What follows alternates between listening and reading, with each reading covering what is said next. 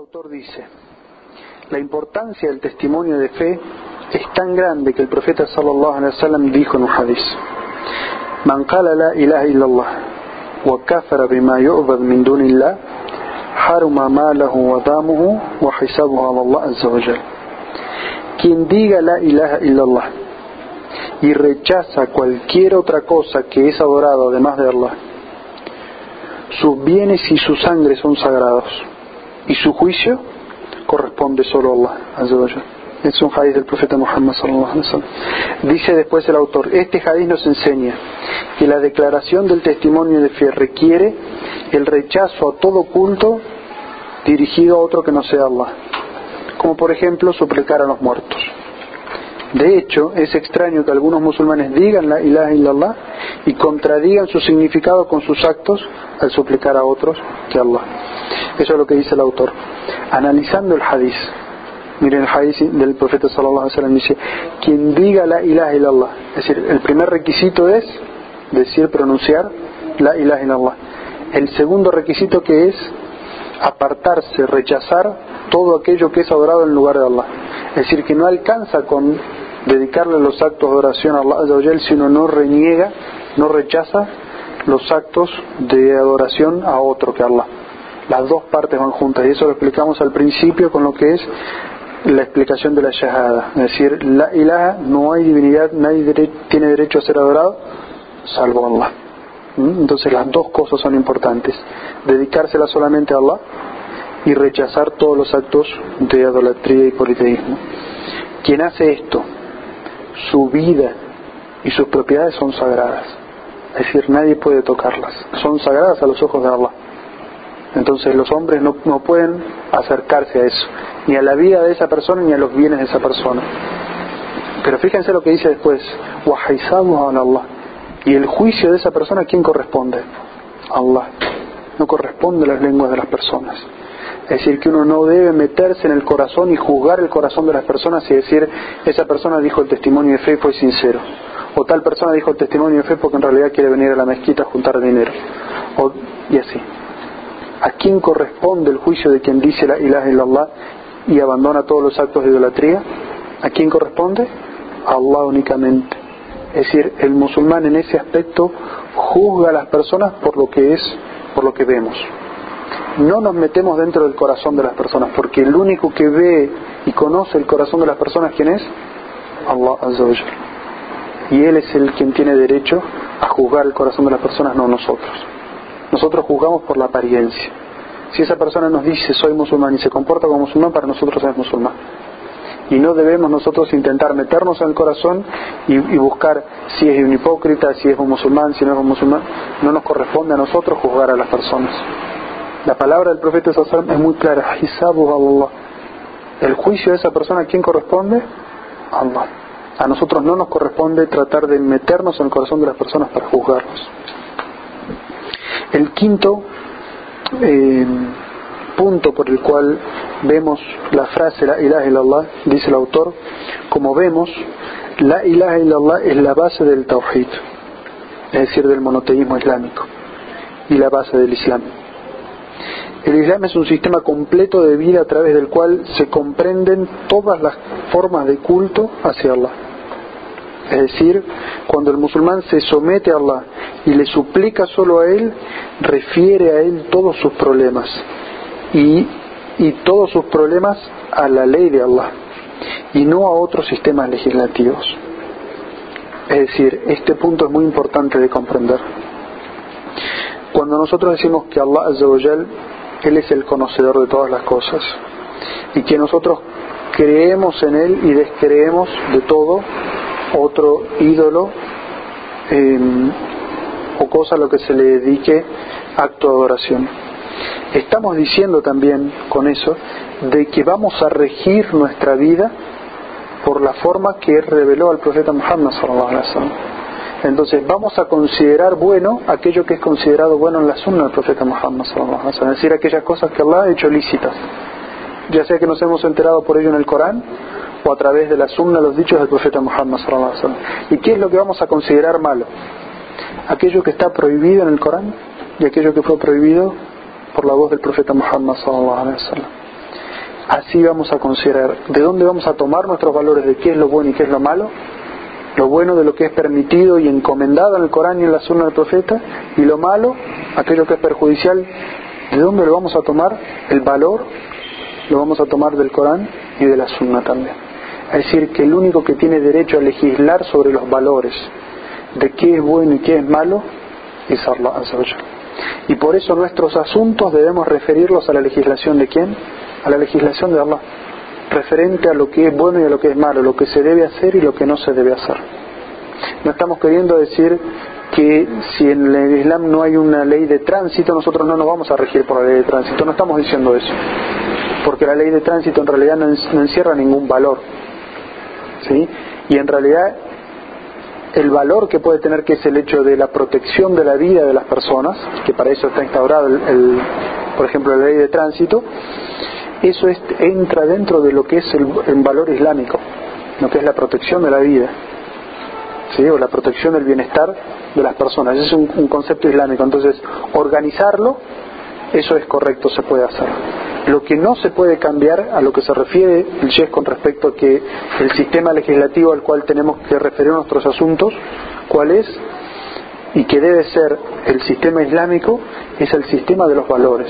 Es decir, lo que es bueno y beneficioso para el ser humano, ¿de dónde lo sacamos? ¿De los valores de los antiguos, de los valores de la sociedad? ¿De dónde lo sacamos? ¿De los que nos parece a nosotros, por nuestro juicio? No. Tomamos ese valor de lo que está en el Corán y de lo que está en la Sunna.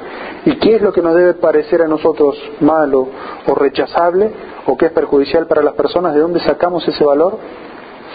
También lo sacamos del Corán y de la Sunna.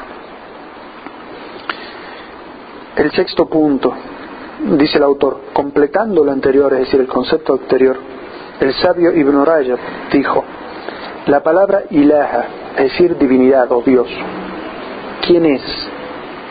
El Sheikh Ibn Rajab lo va a describir ahora y dice, es quien es obedecido y no es desafiado, por temor, por reverencia, por amor, depositando en él la esperanza, encomendándose a Él, pidiéndole a Él, suplicándole solamente a Él. Quien pida o suplique a otros que no sea Él, si es un ser creado, ha disminuido la sinceridad de su declaración en la ilaha illallah. Y esta disminución va acorde a la magnitud de cuánto haya rendido culto a lo que no es Allah. Estas palabras del imam Ibn Rajab hablan sobre la definición de qué es la divinidad. Cuando decimos la ilaha illallah, no hay Dios salvo Allah, o nada ni nadie merece los actos de adoración y devoción salvo Allah. ¿Qué estamos queriendo decir con divinidad? ¿Cuál es la definición de divinidad? ¿Cómo lo describimos a la divinidad? Él dice, quien es obedecido, es decir, a quien uno le dedica los actos de obediencia y no es desafiado. Es decir, uno puede desafiar a aquella persona que puede vencer, ¿sí? Pero ¿cómo uno va a desafiar a Allah? Si es imposible que uno le venza. ¿No? O sea, ¿cómo uno va a argumentar contra si de Allah son los argumentos todos y la verdad? Lo que Él dice es lo que debe ser, lo que Él prohíbe es lo que el ser humano debe abandonar. Todo lo que Allah nos ordena hacer es porque es un bien para nosotros y todo lo que Allah nos prohíbe hacer es porque encierra un perjuicio con nosotros. Entonces, ¿cómo le vamos a desafiar? ¿Mm? Es a quien le damos nuestro temor devocional. ¿Qué significa el temor devocional? El temor devocional es poner entre nosotros y los pecados, es decir, aquellas cosas que Allah ha prohibido, un muro, un velo. ¿Por qué? Porque esos pecados nos llevan primero al enojo de Allah y segundo a sufrir las consecuencias de esa obra, porque como eh, explicaba el Shejo en la Jutba, los pecados tienen consecuencias, ¿sí? tienen efectos negativos en la persona. Entonces, por temor a que Allah descienda sobre nosotros esos efectos negativos, es que ese temor devocional nos lleva a apartarnos. Y con temor no estamos hablando del, miedo natural que uno puede sentir por un, por un animal salvaje. Estamos hablando de un temor devocional. Es decir, yo sé que es Allah el que desciende el sustento. Sé que es Allah el que me va a, a juzgar el día del juicio. Yo no quiero que me juzguen mal el día del juicio. No quiero tener un juicio desfavorable no quiero que Allah me impida la llegada del sustento, entonces me voy a apartar de aquello que es prohibido, no voy a cometer aquello que es ilícito. es a quien uno le dedica la reverencia o la veneración, el amor y en quien deposita la esperanza. Ese es un acto de adoración de, que tiene lugar en el corazón. ¿En quién depositamos la esperanza que finalmente nos dé lo que esperamos? Es como cuando uno hace una súplica, ¿de quién espera que responda las súplicas? No es un acto de adoración físico, uno no lo ve, está aquí adentro del corazón. Sin embargo, es uno de los actos de adoración más puros, justamente porque se encuentra dentro del corazón y nadie lo ve. Ahí es donde se ve para aquel que puede ver dentro de los corazones de las personas decir Allah, quién tiene fe y quién no. Si uno deposita su fe en que las personas le van a solucionar los problemas, entonces su fe no es verdadera, su fe no es completa. Si uno deposita, se encomienda en las personas en vez de encomendarse en Allah cuando necesita algo, porque su fe está puesta en quién? Su fe está puesta en las personas, no está puesta en Allah. Entonces el musulmán lo que hace es tener la esperanza de que Allah es el que le va a facilitar todo. Se encomienda en Allah para hacer las cosas, pero utiliza los medios que Allah le ha puesto. ¿Mm? Esto no significa que el musulmán se va a deshacer de todas las cosas mundanas y decir Allah me va a descender el sustento. No, Allah te dio un intelecto, Allah te dio una capacidad, Allah te dio un estudio para hacerlo. Entonces busca a través de los medios que Allah te dio. Pero ¿en quién sabes en quién depositas tu esperanza de que va a solucionar tus problemas o en quién te encomiendas para que facilite tus cosas, es en Allah Y eso está, como dijimos, dentro del corazón. Dice después el Sheikh, quien pida o suplique a otro que no es Allah, si es un ser creado, su fe, su fe y su sinceridad en la declaración de la ilaha Allah va disminuyendo. En la medida o en la magnitud que haya rendido culto a esto que no es Allah. Es decir, si una persona no deposita su fe en Allah, si una persona no deposita su esperanza en Allah, si una persona no se encomienda en Allah, su fe disminuye en la medida que depositó esas cosas en otro que no es Allah. Es decir, si una persona tiene que salir a hacer algo, tiene un examen en la universidad, ¿sí? Y primero deposita su esperanza de que va a triunfar en Allah. Se encomienda en Allah. Y como dijimos, eso significa utilizar los medios, es decir, que de nada sirve depositar la esperanza en Allah, encomendarse en Allah y no estudiar para el examen.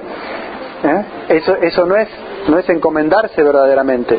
Allah dijo que el, el profeta sallallahu dijo ilmu es decir, el conocimiento se adquiere estudiando. Entonces, si uno quiere aprobar el examen, tiene que estudiar. Pero ¿en quién deposita uno la, fe y la esperanza de que le va a ir bien? En Allah. Pero ¿qué pasa si uno, en vez de hacer eso, deposita su esperanza en que el profesor le va, le va a hacer pasar el examen? O de que sin estudiar él va a pasar el examen, es decir, confía en sí mismo sobre todas las cosas. Entonces, lo que pasa es que su fe disminuye en la medida que él dedicó esos actos de adoración y devoción a otro que no es Allah El punto número 7 Dice, la importancia de la declaración de fe es tal que puede llegar a salvar el alma de una persona en su lecho de muerte, aunque a lo largo de su vida no haya sido musulmán. El profeta sallallahu alaihi wasallam dijo en un hadiz: "Lakinu mautakum la ilaha illallah, fa innahu man kana akhir kalamihi la ilaha illallah dakhala al-jannah yawman min ad-dahr." وإن أصابه قبل ذلك ما أصابه digan o inviten a las personas a decir la ilaha illallah a aquellos que están en su lecho de muerte porque quien diga en sus últimas palabras la ilaha illallah entrará al paraíso en algún momento aunque lo aflija en el camino lo que lo aflija es decir, el, castigo que pueda sufrir para purificar sus pecados. Es un hadiz auténtico. Sin embargo, dice el autor, hay que entender que instar o llamar, como se menciona en el hadiz, no es la mera repetición de la shahada en presencia de una persona agonizante, como algunas personas lo han entendido, sino que es instar de hecho a que esta persona lo diga y lo viva. Y la prueba de esta afirmación la encontramos en un hadiz narrada por Anas ibn Malik. Este hadiz dice,